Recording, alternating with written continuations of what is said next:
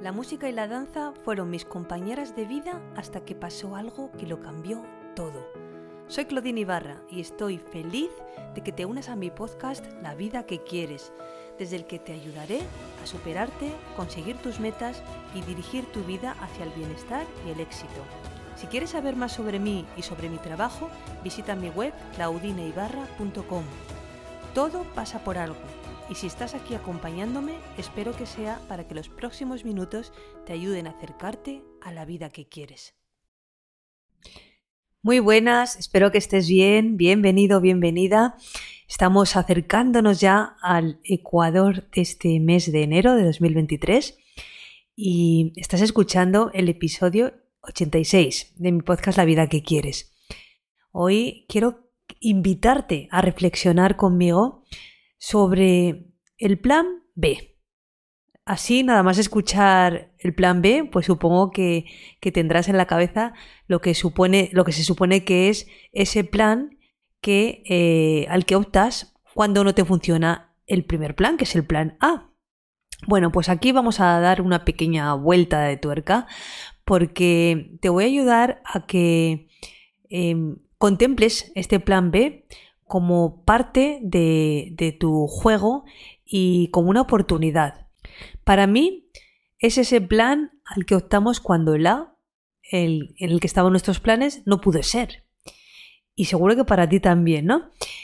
Pero ahora te lanzo una pregunta. ¿Alguna vez has mirado hacia atrás y te has dado cuenta de que estás contento de que algo no salió como pensabas? Incluso ¿Has llegado a descubrir que en realidad donde te llevó la vida resultó mucho mejor que lo que tú buscabas o planeabas?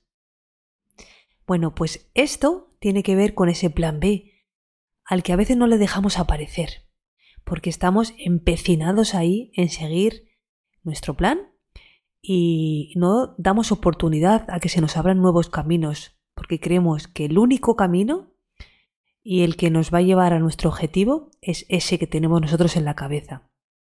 Yo tengo muchas experiencias en las que he dado gracias literalmente a eso que la vida me impidió hacer.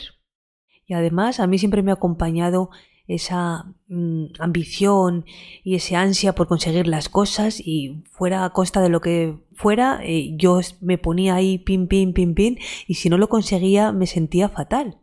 Entonces, em, pues ha sido prácticamente los golpes de la vida los que me han hecho llegar a estas conclusiones que hoy te voy a mostrar aquí y que, y que desde luego ayudan mucho. La conclusión es que solo cuando agradeces y aceptas, cuando eres flexible y no te quedas estancado y empeñado en que solo existe ese camino que tú elegiste, ahí es cuando permites que se abra otro camino. Y además es cuando eres capaz de valorar esa nueva oportunidad. Y también de reconocer que apareció porque lo tuyo, tus planes no salieron. Yo hace años me dedicaba profesionalmente a la danza.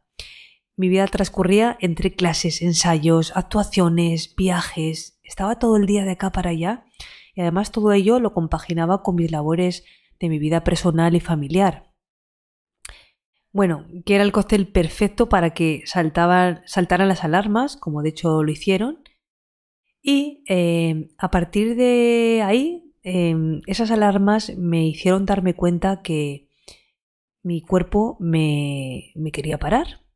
Empecé a sufrir de dolor y fatiga crónicos y tomé la decisión de cerrar mi propia academia de danza después de 20 años.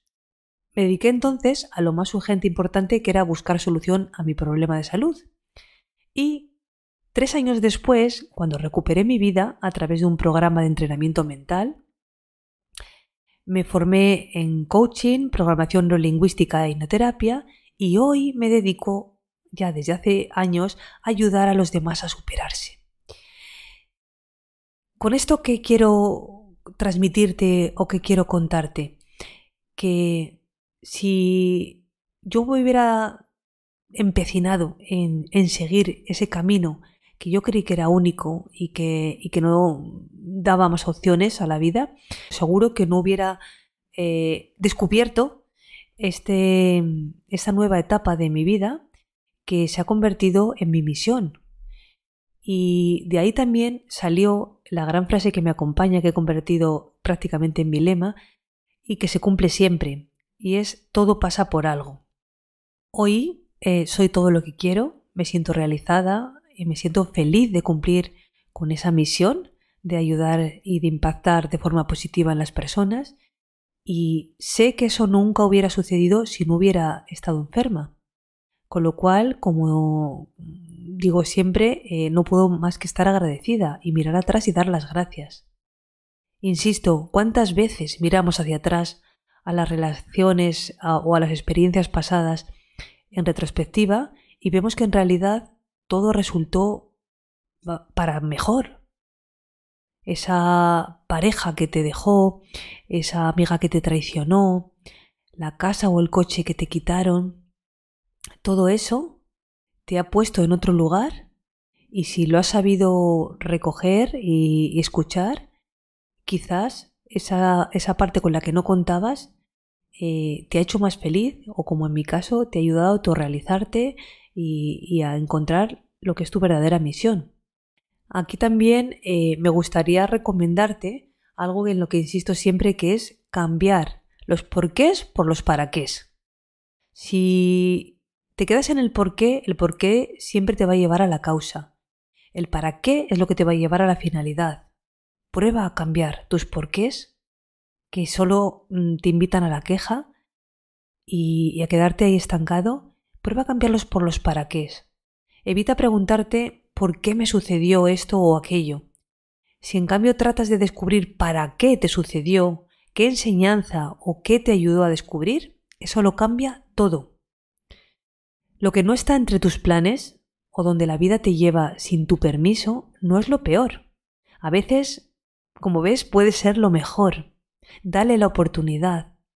Yo tengo cada día en mi consulta muchas personas que me cuentan que una ruptura amorosa o que un despido en el trabajo o ese cambio inesperado de, casa, de vivienda o de ciudad les dio una nueva oportunidad de encontrar pasión, de escapar de algo que no disfrutaban y a veces, como yo, también de encontrar su propósito al hacer algo que quieren de verdad. Si te quedas estancado en lo que tú quieres a toda costa y no te abres a escuchar y a ver las oportunidades que te puede brindar la vida, quizás vas a dejar escapar ese algo que, que la vida está ofreciéndote y que te va a hacer mm, sentirte muy feliz. Para mí la gran conclusión de esto es que es posible que lo mejor que pueda suceder nunca sea lo que piensas. Esto se aplica a todo, al amor, las relaciones, los negocios, incluso donde vives. Lo mejor que pueda suceder quizás nunca sea lo que piensas. Te invito a que trates de ser capaz de reconocer esto en tu vida. Y termino con una frase de Albert Einstein que dice así, en medio de la dificultad reside la oportunidad. Muchas gracias y hasta la próxima semana. Muchas gracias por haber escuchado este podcast. Si te ha gustado, me ayudarías mucho dejándome un comentario, una reseña o compartiéndolo con personas que creas que les puede servir. Puedes escribirme a través de mi web claudineibarra.com y en mi cuenta de Instagram claudine.ibarra. Te espero en el próximo episodio para seguirte inspirando a crear la vida que quieres.